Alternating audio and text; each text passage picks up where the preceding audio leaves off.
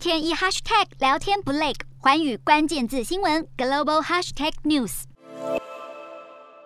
在战火之中，乌克兰与俄罗斯展开第四轮会谈。一名乌克兰高阶官员表示，要终结俄国入侵乌克兰战争的谈判非常艰难，不过无疑有妥协的空间。另外，乌克兰总统府顾问波多利亚科发推文称，双方存在基本矛盾，因此目前要对谈判下任何结论还为时过早。不过，为了守护自己的国家，乌克兰总统泽伦斯基不断向西方国家喊话。乌克兰当局表示，乌俄战事已经来到十字路口，可能在谈判时与俄罗斯达成协议，也可能迎来俄国新一波攻势。因此，泽伦斯基透过视讯告诉在伦敦参加会议的远征军联合部队领导人，希望他们可以提供更多武器协助乌克兰抵抗俄军，并表示已经深刻理解乌克兰无法加入北约。随着乌俄战火持续，白宫宣布，美国总统拜登下周将亲自前往布鲁塞尔出席北约峰会。至于是否会和泽伦斯基会晤或前往波兰与难民见面，沙奇没有正面答复，这表示行程还在规划当中。拜登出访的目标是亲自与欧洲同僚面对面会晤，